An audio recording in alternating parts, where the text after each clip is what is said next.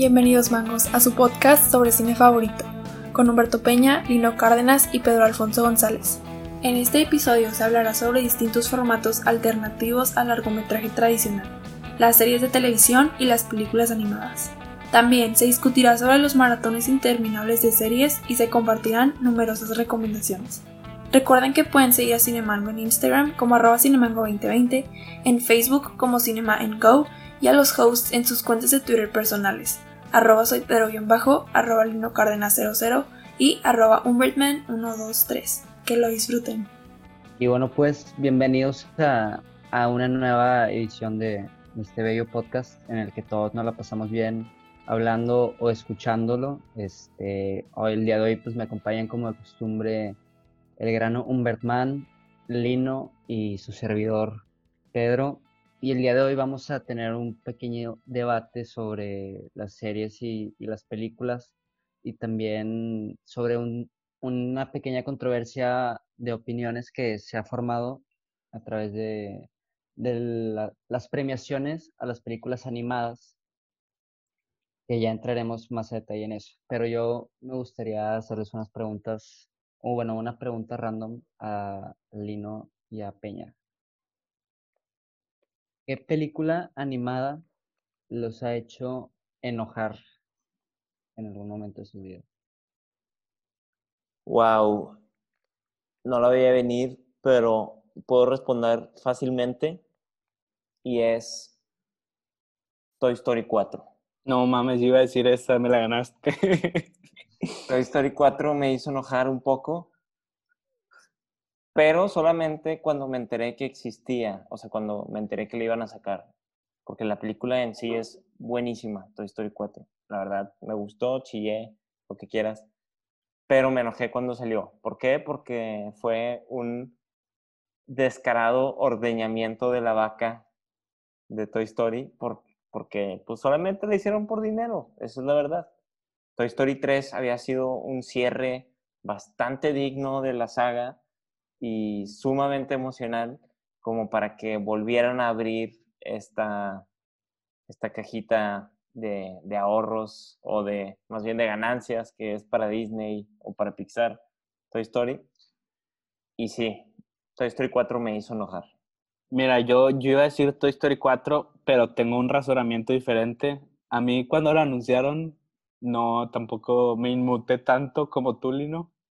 Este, pero cuando la fui a ver, sí, no, no salí contento, no me gustó tanto la película de Toy Story 4. Este, igual creo que Toy Story 3 era ya este, un muy buen cierre. Y luego pues ya empezaron con el tenedorcito este y con personajes que, que ni al caso. Pero mira, lo que sí, la que sí cuando anunciaron y, y, me saqué mucho de onda, no la vi, entonces no quiero criticarla, pero la película de Planes o sea, la de, o sea, que es Cars y luego sacaron una igual, pero de aviones. A mí sí se me hizo que qué les pasa, de que por qué hacen eso. no la he visto, pero, pero me imagino que, que ha de estar medio, medio pues refrito, ¿no? De, de Cars. Sí, está muy curioso eso, pero pues no, no la he visto igual y es una obra maestra y, y nos estamos privando por, por juzgarla. ¿Tú, Pete? ¿Tú, Pete? Yo, este, si hay una película que me hizo enojar, pero no la primera vez que la vi, sino cuando la volví a ver y agarré un poco más la onda, fue con la de Monsters University, también de Pixar. Este, porque pues cuando la vi por primera vez obviamente estaba chiquito, ¿cuántos años tenía? No, bueno, estábamos bien peludos cuando salió Monsters University. Te mamaste, güey, claro que no. No sé cuándo salió, ahorita te lo checo, pero bueno. Este, o sea, no tenía el mismo criterio que tengo ahorita y a mí en lo personal las precuelas se me hacen algo innecesario. O sea, incluso la saga El Hobbit mm, se me hace que no funciona como debería. Pues, aparte, El Señor de los Anillos no necesita ningún tipo de explicación. Es una de las trilogías más populares y famosas ajá, y sólidas de la historia. Entonces, cuando volví a ver Monsters University recientemente, agarré la onda de que esta película no debió haber existido. O sea, no, más allá de cómo se conocen Mike y, y Soli, no cuenta nada, nada interesante. Es más una aventura pitera X y, y se me hace algo que, que, pues sí, me hace lo mismo, que nada más quieren encontrar dinero y exprimirle todo lo que puedan a, a los personajes que tanto queremos de nuestra infancia. Es del 2013 y fíjate que yo difiero, güey. A mí me encanta Monsters University. Se me hace, se me hace una perspectiva bastante interesante de que toda esta onda de la formación de criterio ético para los monstruos y la chingada de que a quién sí pueden asustar y a quién no. Y la verdad es que sí, sí está chida, güey. O sea, sobre yo sí todo la- porque para mí Monsters Inc. fue, pues, mi película favorita, yo creo, de la, de la temprana infancia. O sea, era de esos niños que les pones la misma película 180 veces. Bueno, mi película esa era Monsters Inc. Sí, la mía, de hecho, Monster Inc. junto con Wally es mi, son mis películas favoritas de Pixar. Y, o sea, se me hace totalmente innecesario que quieran hacer una precuela a esa. Y yo a Monsters University sí la pongo en las peores de Pixar, así de plano. Junto con Cars y El Gran Dinosaurio y esas películas que a mí en lo personal no me gustan. Ve, yo, yo tengo otra. Es trampa porque busqué en internet y, y me encontré con esta que también, qué rollo, la de Happy Feet. Está muy, muy extraño también esa película. Pero Happy Feet no es animación, ¿o sí? Pues Sí. ah, no, No, sí. No son, no sí. son pingüinos reales, güey. Hay pingüinos que actúan y bailan. Pero el, el- el casting, el casting de que, de que no, güey, tú, tú, tú estás muy... Tus plumas no están chidas, güey. De hecho, me, me llegó el, el rumor de que ese casting lo hicieron afuera del Estadio Rayados. Con los pingüinos. Puro pingüino de pecho frío. No, es broma. Este, arriba el Monterrey, yo lo voy a Rayados. Pero bueno, este, sí, básicamente en este episodio vamos a hablar de alternativas al largometraje live action, ya sea en series o en animaciones. Sí, y bueno, pues empezamos este con, con este pequeño debatillo que vamos a armar. Este, ¿ustedes qué prefieren ver? ¿Películas o series? 100% películas, pero sí entiendo que hay ocasiones o escenarios, contextos en donde conviene más ver una serie. No sé si me doy a entender. O sea, si estoy cenando, probablemente sea una mejor idea poner un capítulo de una serie a empezar una película. O si me quiero dormir, probablemente sea mejor empezar una película y verla hasta el final y dormirme a empezar una serie y picarme y, no dormir como Peña. Sí, no, no he dormido. El día de hoy dormí tres horas. Pero no, no fue viendo series, no, no fue por eso. Pero bueno, este, yo también creo, prefiero una película. Siento que, que, o sea, si vas a comprometer tu tiempo, prefiero comprometer mi tiempo dos horas y pues ya si la película no me gusta, fueron dos horas. Pero yo sí soy muy de que si ya empecé la serie, la acabo. De hecho, hay una serie que no he acabado. Creo que es la única que no he acabado. Se llama How to Sell Drugs Online. Este, porque sí, normalmente cuando empiezo series las acabo. Esta no la he acabado, me acabo de acordar. Pero pues sí, este, yo prefiero por mucho las películas y, y las series. O sea, yo, yo veo series muchas veces en el celular o haciendo otras cosas y nada más pongo de fondo Friends o una serie que no me demande tanta atención. Este, pero pues no, la neta, la neta sí prefiero películas, aunque no podemos negar que hay series muy buenas que sí me las aviento. Sí, yo, yo estoy de acuerdo con ustedes. Yo también soy de ver películas y a diferencia de Peña, yo es muy difícil que termine una serie. Este, siempre las empiezo y, y por alguna razón eh, la dejo a la mitad y luego me da hueva retomarlas porque por algo la dejé de ver. O sea, tiene que ser una serie muy, muy chingona para que, bueno, obviamente desde mi criterio, para que la termine. Y sí, También, no sé por qué, somos como que las series son más propensas a que te las arruinen, ¿no? O sea, una, una película, casi nadie cuenta los finales de la película por, por respeto, pero una serie como que se les va más fácil el final o, o detalles Sí. importantes. además hay de que como una serie es más extensa, tiene más personajes y todo eso, tiene más problemas dentro de la trama. es mucho más fácil que a una persona se le escape la resolución de uno de estos problemas. O sea, digamos que una serie normal tiene cinco problemas que se abordan a lo largo de 12 capítulos. Entonces, para una persona puede ser muy fácil escapar o que se le escape el problema de uno de estos cinco problemas. Y eso ya es un spoiler. A diferencia de las películas que regularmente es uno o dos problemas, a lo mucho. Sí, yo, yo como quiera, yo soy de esta idea de que si una película o una serie dependen de un, de un plot twist, de un giro de tuerca, no, no vale la pena tanto. O sea, si una película es spoileable y si te la spoilean, ya no vale la pena que la veas. Entonces yo creo que eso le resta puntos en, en mi calificación a la película. Pero pues sí, también no spoilen películas. Si son de los que, de los que lo hacen, este, por favor, sálganse. Este, es broma, quédense, quédense. Pero no lo hagan. No, y de hecho, yo creo que eso es subjetivo, ¿no? Porque puede que a alguien un, un spoiler lo afecte en, en, buena medida. No sé si lo hemos platicado ya en episodios anteriores, creo que sí. Pero Martín, si está escuchando esto, te maldigo por spoilearme Breaking Bad, que hasta el día de hoy no he podido terminar Breaking Bad porque ese spoiler, la neta, a mí sí me desanimó. Y no porque no sea una excelente serie, sino porque pues ya como que siento que estoy perdiendo mi tiempo. No sé si me A ver, ¿cuál es el spoiler? ¿Qué te dijo? La, muerte, la muerte de, un, de uno de los personajes este, principales. Este, no, sí, la neta, sí, es, es totalmente subjetivo. Este, hay, hay a quien le, le puede molestar mucho. Pero por pues, personal, por ejemplo, yo vi Avengers Endgame spoileada de todos lados. O sea, me la spoilearon antes del estreno, quién sabe cómo lo hicieron.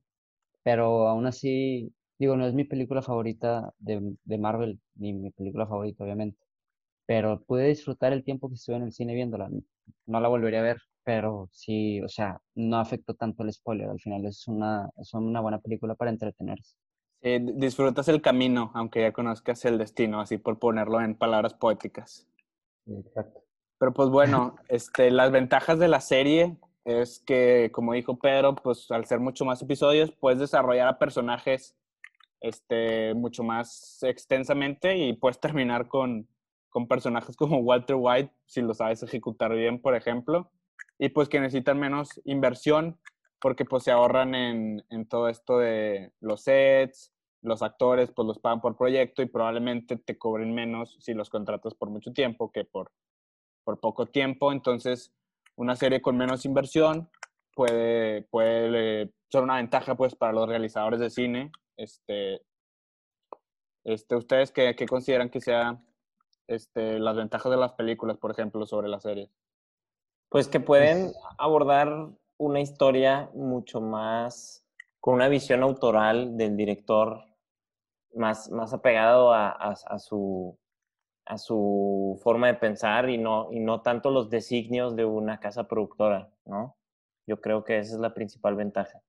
Sí, creo que en las, en las películas es mucho más fácil para un director plantear un discurso y dar el mensaje a darle una serie que pueden existir bastantes distractores, porque ya ves que cada quien cuando ve una serie agarra, se va por un personaje favorito. Y en una película pues te presentan el personaje principal y un discurso amarrado a este personaje principal. Creo que esa es, o sea, es un buen punto a favor de las películas. Sí, sí, pues e, eso es cierto. También en, en, las series puedes desarrollar a más, más personajes y como perderte en, en, no ser tan específico, tratar de abarcar más y terminar no abarcando nada.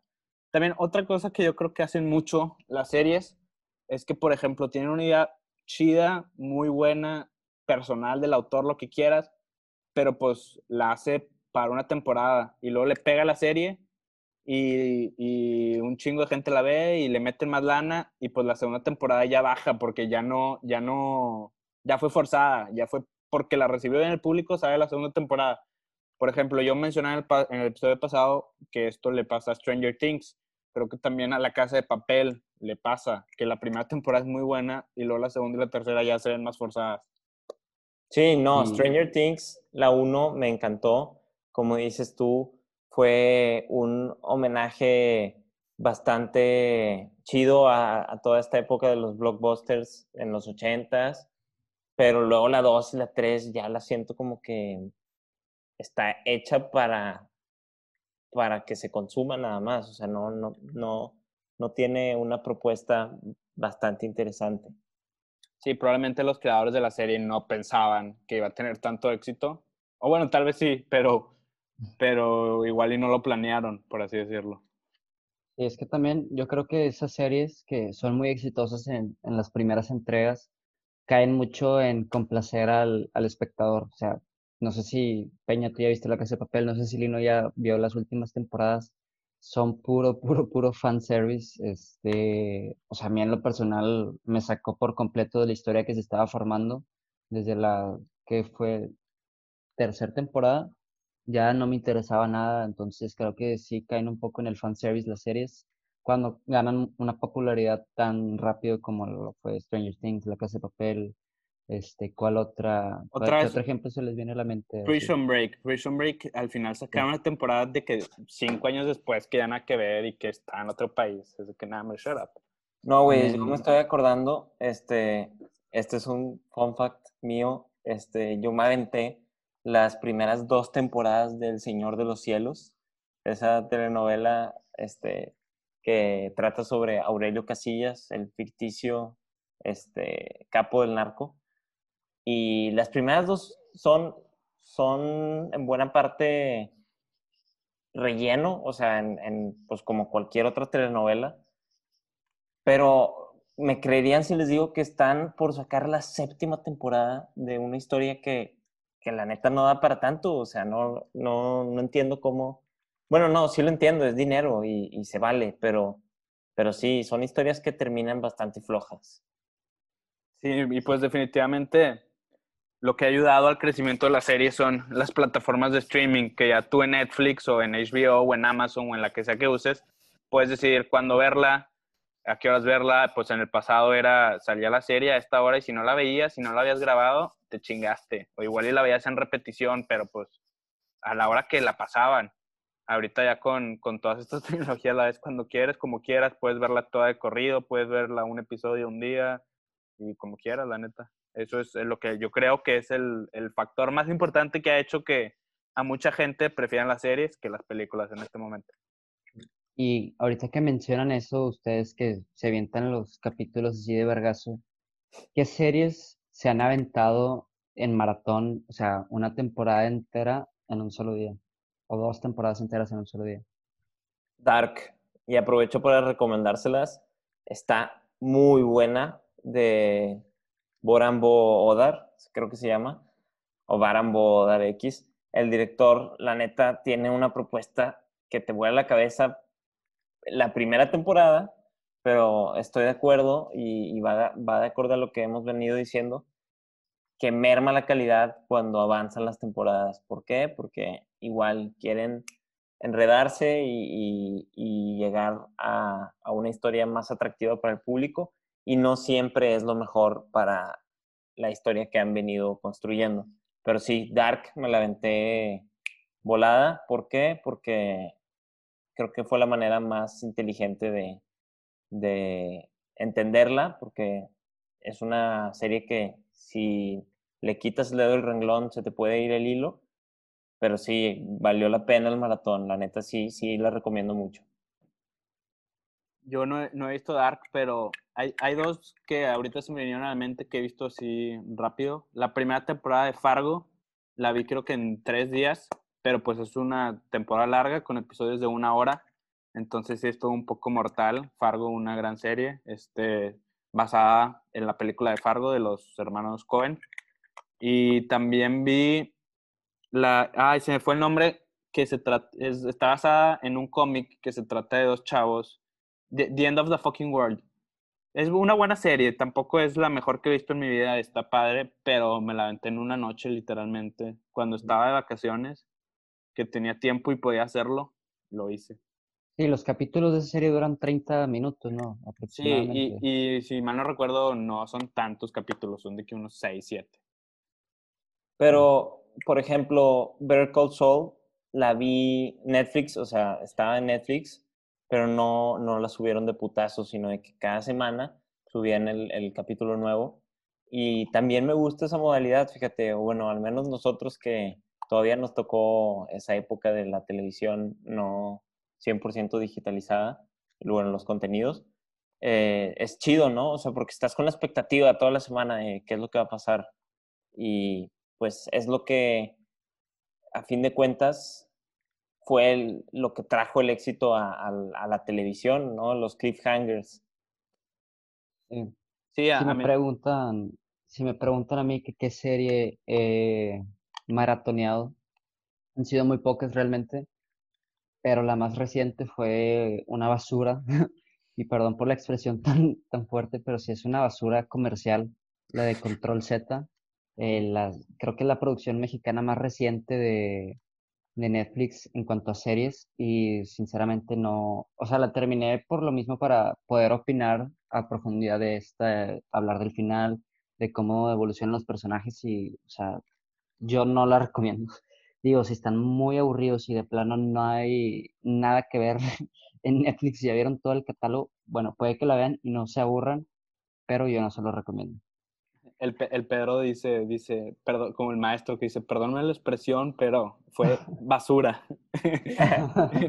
Pinche palabrota, güey. Chincheros. Está la verga, está la verga.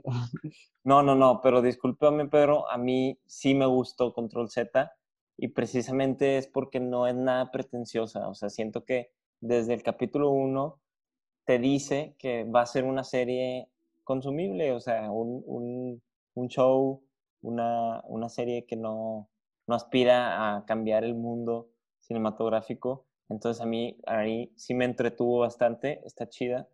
Eh, de hecho, quiero aprovechar para, para invitarlos a que vean el capítulo anterior, digo que escuchen el capítulo anterior, porque precisamente el personaje de Control Z de Bruno hace de drogadicto en Esto no es Berlín, este, por el autor, digo, por el actor Mauro Sánchez Navarro. Y la neta, tú ves cómo actúa en Control Z y es un copy-paste a este personaje de Esto no es Berlín. Este, bastante curioso cómo eligen papeles pues similares. No, claro que tienen diferencias, pero, pero fue una grata sorpresa verlo en un papel distinto. Y es, raro, es raro que los tres hayamos visto, o sea, que los tres hayamos visto una película. Normalmente estamos más repartidos, pero yo también vi Control Z. Este, sí, igual, no, no, si vas con expectativas de que voy a ver una pinche serie bien verga, pues te vas a decepcionar. Pero si, si vas, pues, a nada más a ver qué rollo. Es, es el chisme, esa, esas series, si te gusta el chisme, ve la película porque eso es, es un chisme de una generación de escuela fresa. Sí, si eres morboso te va a gustar. Yo la percibí como una versión rosa de Guadalupe de Gossip Girl, o sea, Así la percibí yo, exactamente problemas pendejos que no pasan tan así en, las prepas y le agregan aquí el misterio. Es algo, es un, concepto que a mí no me gusta, o sea, si lo llegaran a, desarrollar bien, eh, sí me gustaría, pero cuando ves el pinche motivo del villano dices, ay, no mames. Pero sí, o sea, en eso sí le doy la razón a Lino, te puede entretener. Son capítulos cortos que están moviéndose constantemente y no se siente como un punto en el que se frenen tanto, pero yo, a mí en lo personal no me gusta. Sí, la neta, ahora que lo pienso, este, hay pocas series mexicanas que sean así, este, de este estilo, así que busquen ser comerciables y que busquen llegar a, a las masas, yo creo. Este, es, yo, yo lo percibo más como un élite mexicano, pero, pero pues sí, este, son, son este tipo de series que pegan porque pegan. Y si Netflix te lo pone en recomendación, todo el mundo lo va a ver. Sí, la verdad es que todos, todos la vimos por, por morbo y, y porque fue tendencia. Sí. Y bueno, ya nada más para cerrar este tema, ahorita que Lino mencionaba lo de ver una serie de corrido o verla por semanas, a mí me gustó mucho también con Better Call Saul verlo cada semana porque también siento que te dejas llevar por el director y pues el director la corta en cierto momento por alguna razón y creo que es trampa verlas de corrido y saltarte estas, estas puntos de tensión, por ejemplo. También siento que a, muchos, a muchas cosas no les das importancia porque luego, luego pasan cuando si la ves de, de separado, ajá, puedes tener más impacto en ti. Entonces, pues sí, eso, eso es de las series. Entonces, pues ahora vamos con otra alternativa a, a las películas live action, que son las animaciones. Como Happy Feet. Como Happy Feet. Ustedes así, eh, platíquenme de forma muy breve. ¿Qué prefieren? ¿Animación o live action?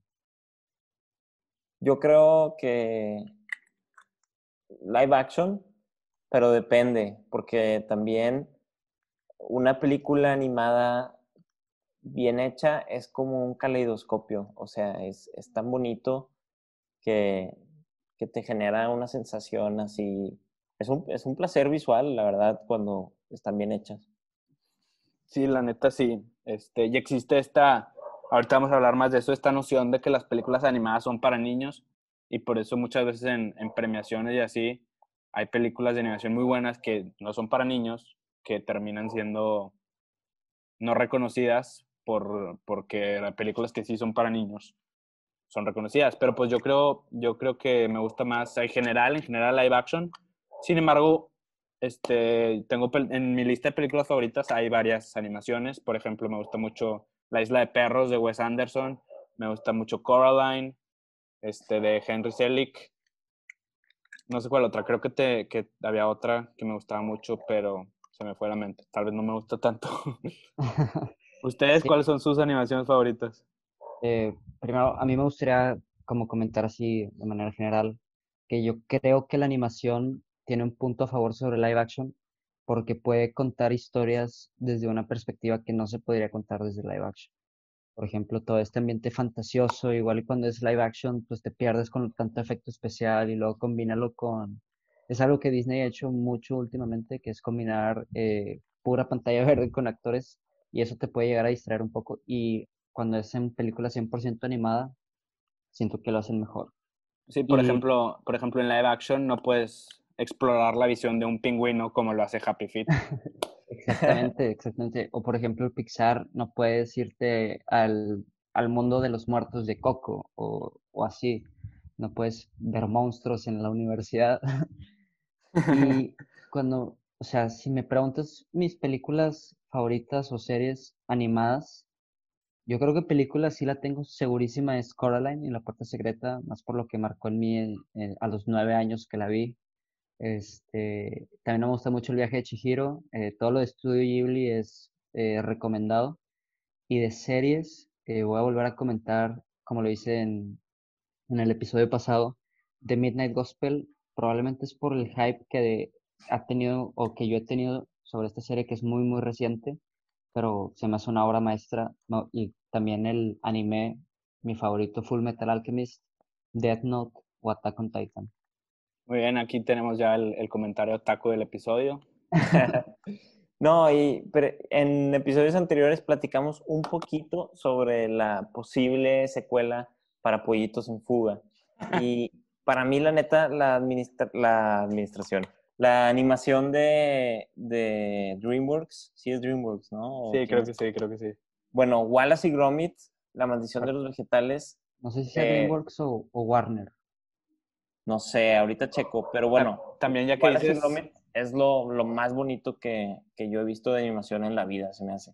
Bueno, pero, o sea, en la categoría de stop motion, ¿verdad? Porque todos sabemos que, que eso es stop motion. Y Wallace y Gromit y Lo que el agua se llevó también son de mis películas favoritas en cuanto a animación. Sí, y pues bueno, aquí tenemos ahora una lista de películas que han, han ganado Oscar, eh, que son para niños, así nada más como para reforzar este punto de que muchas veces los premios Oscar, bueno, no los premios Oscar, en general la gente cree que las animaciones son para, para niños, entonces estas son controversiales. Nosotros creemos que estas películas debieron haber ganado sobre las que también vamos a mencionar, que, que son las siguientes. Primero que nada, Up le ganó un, un Oscar a Coraline. No digo que Up sea mala, Up es muy buena, pero yo creo personalmente que no se la dieron por no ser para niños. No, y Igual el caso de, de Coco con Loving Vincent, o sea, si han visto Loving Vincent, es una película, es una obra maestra de la animación, o sea, tomarte el tiempo para dibujar en óleo, no sé cuántas, cuántos cuadros fueron, y aún sobre eso, animarlos es algo, o sea, ya con solo eso le tienes que dar el Oscar. Sí, la verdad es que esa polémica de Coco sí fue, o sea, con todo y que a mí me encanta Coco y, y berrié como, como niño pequeño en, en, este, en el cine viéndola. Loving Vincent de Dorota Koviela y Hugh Belkman, la neta es una obra maestra de la animación. Cada fotograma, como dice Pete, está pintado a mano en óleo y pues no sé bien cuántos artistas estuvieron en, ese trabajo, pero fueron cientos, si no es que miles. Y aprovecho para comentar sobre la película Olimpia, que está nominada junto a, paradójicamente, otra película de el 2 de noviembre, o sea, del Día de Muertos, que se llama así, Día de Muertos, para mejor película animada en los Ariel.